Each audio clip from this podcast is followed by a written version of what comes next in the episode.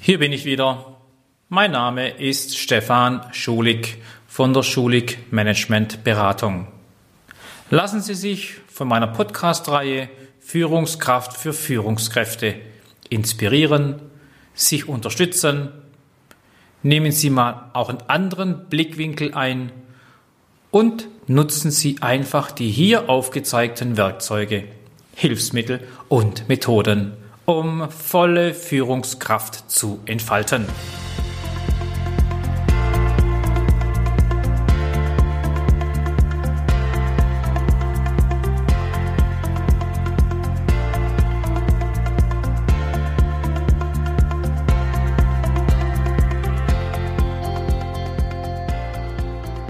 Führen in schwungvollen Zeiten.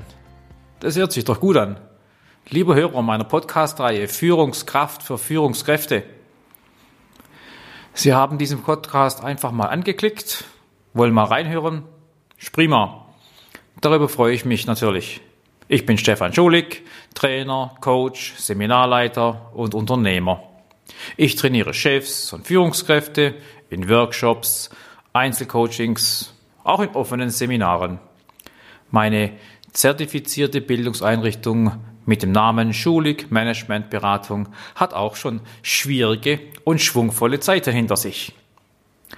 Damit dieser Podcast Ihnen auch was bringt, Sie einen Nutzen daraus ziehen können, empfehle ich Ihnen den Podcast vorher von Nummer 22 anzuhören. Also Folge davor. Da heißt es Führen in schwierigen Zeiten. Und wenn man den angehört hat, wird dann auch klar, warum der erste Teil, also Podcast 22, schwierige Zeiten heißt und dieser Teil, Nummer 23, schwungvolle Zeiten genannt wird. Das könnte sonst missverstanden werden, also hören Sie vielleicht nochmal rein. Und alle, die schon bewusst auf den Folgepodcast von 22 auf diesen jetzigen 23 gewartet haben, toll, dass Sie es interessiert, dass Sie meine Podcasts abonnieren und mich auch vielleicht noch weiterempfehlen. Sie verstehen, was wir unter Gespräch suchen, Folgen aufzeigen, ehrlich bleiben, Rückgrat zeigen und fair bleiben verstehen. Hier nun die nächsten Impulse zu diesem Thema Führen in schwungvollen Zeiten. Und da geht's dann weiter mit Tipp 6. Bieten Sie Orientierung, habe ich es genannt. Stimmen Sie, wenn Sie mit Ihren Mitarbeitern zusammensitzen, nicht in das allgemeine Krisen- und Konjunkturgejammer ein. Zeigen Sie ja, vielfältig Wege auf, wie man aus der Krise rauskommen kann, wie die Krise gemeistert werden könnte. Schildern Sie anhand von konkreten Beispielen, wie das Unternehmen, das aktuelle oder vielleicht auch in anderen Unternehmen in der Vergangenheit ähnliche Krisen gemeistert wurden damit die Mitarbeiter spüren, eine Krise ist keine Katastrophe und Erfolg ist machbar. Außerdem wundere ich mich manchmal wirklich schon etwas, wenn wir hören, dass das Wachstum sich verlangsamt hat. Wo ist denn da die Krise? Ein Prozent weniger Wachstum. Auf welchem Niveau jammern und meckern wir eigentlich? Es ist immer noch Wachstum. Und manchmal kann es auch sein, dass ein Standhalten, also kein Wachstum, null Wachstum auch okay ist. Klar, ich weiß, wenn die Auftragszahlen rückläufig sind, ist das nicht prickelnd.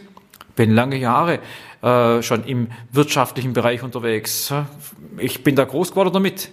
Dieser Gedanke, wir müssen wachsen, Umsatz stärker, EBIT höher. Ja, all diese Gedanken sind uns nicht fremd. Höher, weiter, schneller, effektiver, mehr. Aber schon im Studium, ich habe mal Wirtschaftsinformatik studiert. Ich habe es auch sogar erfolgreich beendet. Ich habe mal gelernt, wer gut sein will, braucht einen Plan B. Also mindestens ein Worst-Case-Szenario.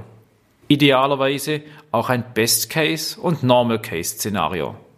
Es wäre durchaus professionell, vorbereitet zu sein auf eine Krise. Wenn es dann wirklich mal soweit ist, ich hoffe, Ihr Unternehmen oder Sie selber haben das auch. Wir geraten dann nicht in Panik. Die Situation erschreckt uns nicht und wir verharren auch nicht in einer sogenannten Kaninchenstarre. Ich habe noch die Zahlen von Audi im Kopf. Wirtschaftskrise 2008, 2009. Nur mal eine Zahl, ein bisschen mehr als eine Zahl zum Vergleich. Da war, waren die Zahlen aufgelistet, die Gesamtkonzernproduktion von Anzahl Automobilen und Motoren. Im Jahr 2008 waren es 1.029.000 Ungrad. Im Jahr 2009, der Wirtschaftskrise, waren es dann nur noch 932 Ungrad, also 932.000. Und im Jahr 2010, nach der Krise, waren es 1,15 Millionen. So, jetzt habt ihr natürlich kein Bild, keine Zahlenvergleiche vor eurem visuellen Auge. Ich will es mal anders formulieren. Das heißt, die haben im Vergleich 2009 zu 2008 9,4 Prozent weniger Motoren und Automobile produziert als im Vorjahr. Ja, bei 9,4 Prozent, da kann man schon von einer Krise reden. Aber weniger als 10 Prozent? Hm, 30 Prozent fände ich eine Krise. Das wäre eine ganz andere, ja, negative Qualität und Wucht. 2010 war im Vergleich zu 2008 war das ein Mehr an 11 Prozent. Also Audi ging gestärkt aus der Krise hervor. Man könnte sogar auch sagen, dass die drei Jahre im Durchschnitt einfach gleich geblieben sind. Einmal plus, einmal minus 10 Prozent. Wo ist die Krise? Warum sollten wir von einer Krise reden? Ich möchte damit sagen, bieten Sie Orientierung. Bewerten Sie die Situation aus Ihrer Sicht. Sind Sie Meinungsmacher? und bewerten Situationen und geben diese an die Mitarbeiter weiter. Denn manche orientieren sich sogar an ihnen, hoffentlich.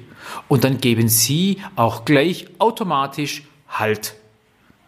Das ist der Tipp Nummer 7. Halt geben und Orientierung bieten sind für mich nicht das genau gleiche. Orientierung ist die Richtung, sind die Leitplanken unserer Werte. Halt geben heißt handreichen, heißt da sein, bedeutet ansprechbar sein, ja, und heißt halten, was man vereinbart hat. Das heißt, vereinbaren Sie mit Ihren Mitarbeitern klare Ziele und konkrete Maßnahmen, was sie tun sollen, um Ihren Beitrag zum Meistern der Krise zu leisten. Definieren Sie mit Ihren Mitarbeitern Meilensteine, die es auf dem Weg aus der Krise zu erreichen gilt. Des Weiteren, sofern nötig, setzen Sie konkrete Aktivitäten auf, die die Mitarbeiter ergreifen sollen, damit sie die Meilensteine auch erreichen. Also, wenn Sie Halt geben, klären Sie die Fragen nach dem, was ist zu tun? Warum ist es zu tun? Wozu soll es getan werden? Und wie wird's gemacht? Diese vier Fragen, was, warum, wozu und wie, geben Orientierung. Tipp 6 geben Halt im Tipp 7. Tipp Nummer 8. Seien Sie konsequent. Ganz gefährliche und sehr tiefgreifende Aussage, weil konsequent ist nicht immer einfach und tut manchmal natürlich auch weh.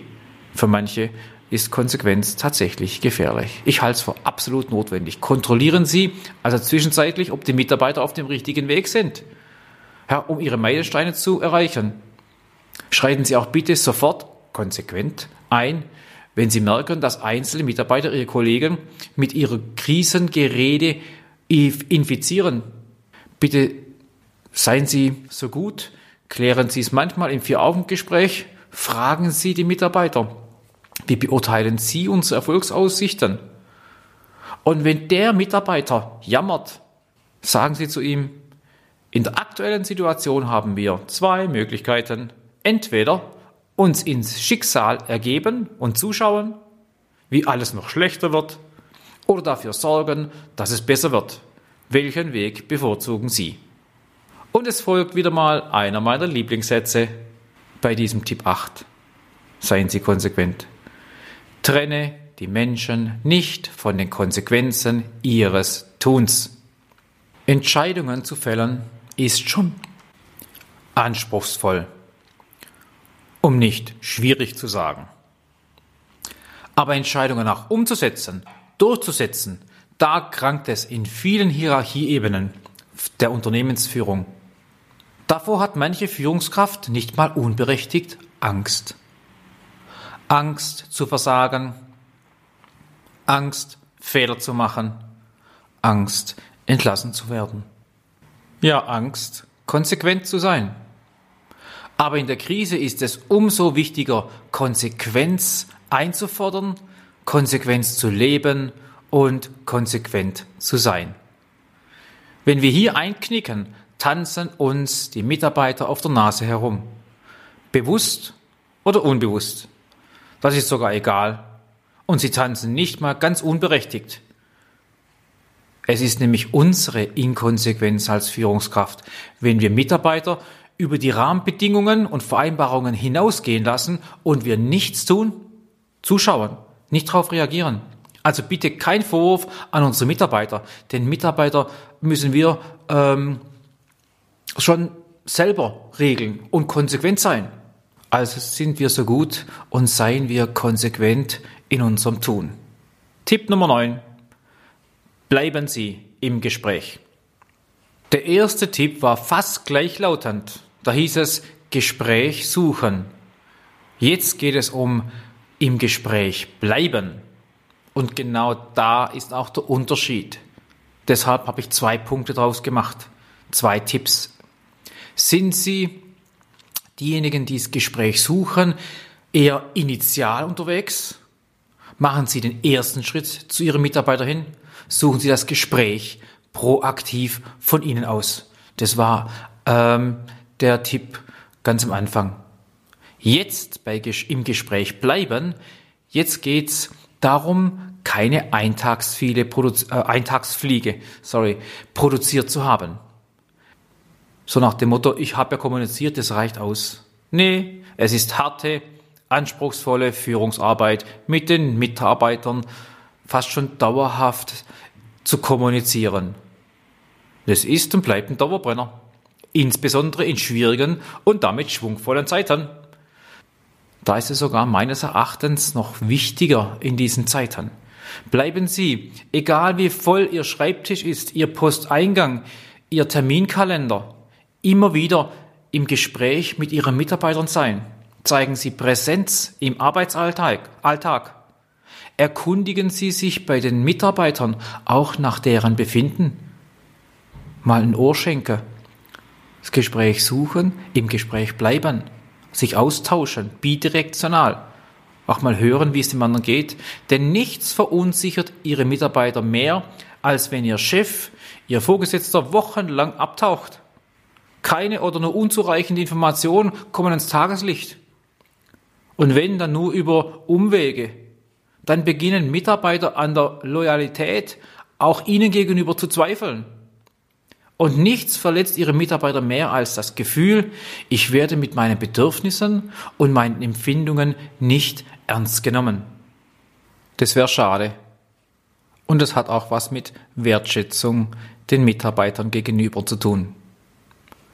Letzter Tipp für heute in diesem Podcast heißt Nummer 10, feiern Sie Erfolge. Informieren Sie Ihre Mitarbeiter über Teilerfolge die bei der Bewältigung der Krise erzielt wurden, Stück für Stück vorwärts kommen. Das spornt an und vermittelt es ihnen das Gefühl, wir sind auf dem richtigen Weg. Und zeigen sie sich, wenn Meilensteine erreicht wurden, selbst wenn es in der Firmenkasse mau aussieht, auch manchmal ein bisschen spendabel.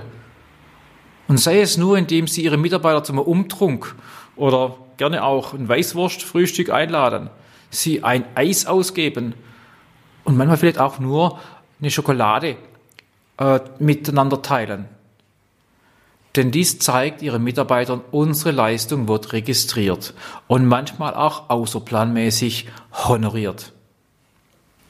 Ja, so, das war's mal wieder. Ich fasse zusammen, führen in schwierigen, schwungvollen Zeiten. Bedeutet, suchen Sie aktiv das Gespräch. Zeigen Sie mögliche Folgen auf. Bleiben Sie ehrlich. Zeigen Sie Rückgrat. Bleiben Sie fair. Bieten Sie Orientierung. Geben Sie Halt. Seien Sie konsequent. Bleiben Sie im Gespräch und feiern Sie Erfolge. Das schaffen Sie auch. Seien Sie eine gute Führungskraft. In diesem Sinne gehen Sie gestärkt aus diesen Zeiten hervor. Zeigen Sie, was in Ihnen steckt. Erfahrene, sturmerprobte Kapitäne sind gefragt, werden, dort, werden dringender benötigt denn je. Es bedarf Leadership, gerade in solchen Zeiten. Es ist einfach normal. Es kommen fette Jahre und magere Jahre. Es gibt Krisen und Erfolgszeiten. Wir brauchen beide Erfahrungen. Sonst würden wir ja den Erfolg gar nicht mehr sehen und nicht schätzen. Sie haben also jetzt bis zum Schluss dieses Podcasts zugehört, sind nicht eingeschlafen. Hahaha. Führen ist einfach. Führen kann man lernen. Ihr Stefan Schulig. Und tschüss. Herzlichen Dank fürs Zuhören. Viel Erfolg beim Umsetzen. Ich freue mich, wenn Sie das nächste Mal wieder mit dabei sind. Und wenn Sie Ihre Führungssinne mal wieder intensiv schärfen lassen wollen, kommen Sie zur Schulig Managementberatung, meiner zertifizierten Bildungseinrichtung, die sich seit Jahren auf das Thema Aus- und Weiterbildung von Menschen mit Personalverantwortung konzentriert. Schauen Sie sich um auf www.schulig-management.de und lassen Sie sich von meinem gleichnamigen Führungsworkshop Führungskraft für Führungskräfte inspirieren.